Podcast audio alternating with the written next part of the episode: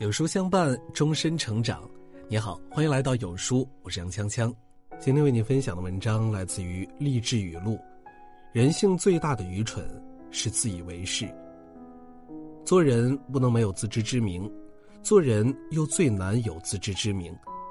福楼拜曾写道：“大地有其边界，人类的愚蠢却没有尽头。人这辈子最大的敌人不是别人，正是自己。”很多时候，我们都无法及时发现和克服自身的弱点，总是太过自以为是、狂妄自大，殊不知，多少人的人生正是毁于此。不知道从什么时候开始，我们总会遇到一些莫名其妙、自带优越感的人。他们出过几次国，就以为自己见过大世面；他们看了几本书，就开始对别人指手画脚；他们买了奢侈品。就看不起身边一切事物，这些人得意忘形、骄傲自大，总认为自己就是世界的中心。殊不知，越自以为是、锋芒毕露的人，往往越容易给自己带来麻烦和烦恼。庄子曾说过：“人能虚己以游世，其孰能害之？”一个人如果过于狂妄，最终只会引火自焚。任正非正传这本书当中写过这样一个故事：当时华为新招了一个北大毕业生，这个毕业生第一天入职的时候，就公司的经营战略和组织架构等各项问题，洋洋洒洒的写了一封万言书给任正非。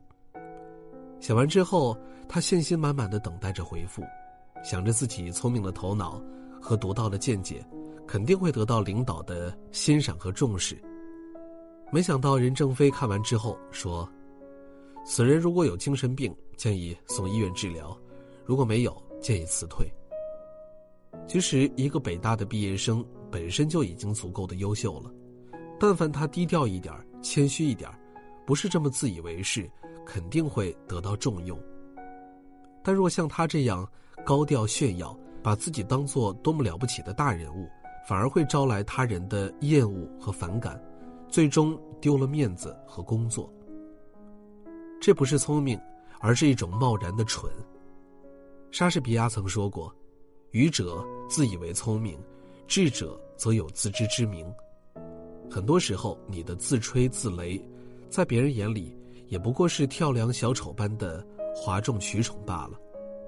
只有谦卑躬行，才能不断进步。可惜的是。很多人只会陷在自我优越的感觉里，裹足不前，必然成不了大事儿。自以为是，很多时候就像是一个柔软的陷阱，一旦陷在里面，如果不能及时抽出脚步，埋没的可能是自己前程似锦的人生。想想自古以来，多少人就是因为自以为是、自命不凡而自断了前途，最终身败名裂。赵括读了几本兵书，自以为打仗天下第一，结果上了战场之后，只能饮恨沙场。杨修自恃学识深厚，管不住自己的嘴巴，胡乱上谏进言，平白丢了性命。马谡对任何人都不屑一顾，总是高高在上，最终丢失街亭，逼得诸葛亮挥泪斩将。像这样过于把自己放大、太得意忘形的人，下场往往都很惨。因为凡事有度，过犹不及。俗话说得好，自信是一回事儿，但是盲目的自信只会带来灭亡。一个人自信过了头，就成了自以为是，而那个时候可能离落魄也就不远了。所以，真正聪明的人都会理性的面对自己，他们懂得自己只是一个一日三餐的普通人，没有呼风唤雨的本事，也没有未雨绸缪的能力。就连哲学的奠基人苏格拉底，当别人称赞他的时候，他也只会说：“我唯一知道的，就是我自己的无知。”还记得金庸在《书剑恩仇录》当中写道：“情深不寿，强极则辱；谦谦君子，温润如玉。”人这一辈子最忌过度求满，凡事应当适可而止，聪明中难得糊涂，深情中恰到好处。刚强中不卑不亢，放下自己的自以为是，方能过好这一生。做人越懂得放低自己的地位，谦逊和善，往往就越有福报。就像《了凡四训》中有言：“为谦受福。”孔子也曾说过：“君子不自大其事，不自上其功。”所以为人处事，最好的心态莫过于不高看自己，也不低估别人。每个人都有自己的长处，也都有自己的短板，别太把自己当回事儿，太过于自以为是，最终吃苦的还是自己。曾看过这样一个故事：宋代著名的诗人苏轼，常常与他的好友佛印禅师一起参禅悟道。有一次，他们约定盘踞静坐，互相看一下对方是什么样子。没过多久，苏轼先开口说道：“大师啊，我看你像一坨屎。”此时佛印缓缓开口说：“苏学士，我看您俨然是一尊佛。”听完此话，苏东坡甚是得意，以为这次自己的修为胜过了佛印。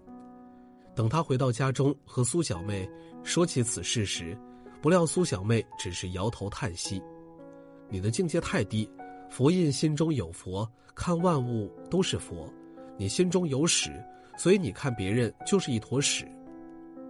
人生在世，最忌讳把自己看得太重而轻视他人。有句话说得好：“蠢才妄自尊大。”他自鸣得意的，正好是受人讥笑奚落的短处，而且往往把应该引以为奇耻大辱的事儿大吹大擂。深以为然。过于把自己的位置放大，太得意忘形，并且不会彰显人生价值。唯有不高看自己，不低估别人，以平等之姿相处，以平和之心相交，才能更好的笑看人生。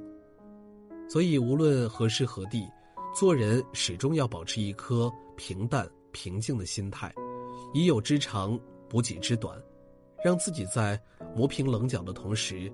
丰盈内涵，才是正道。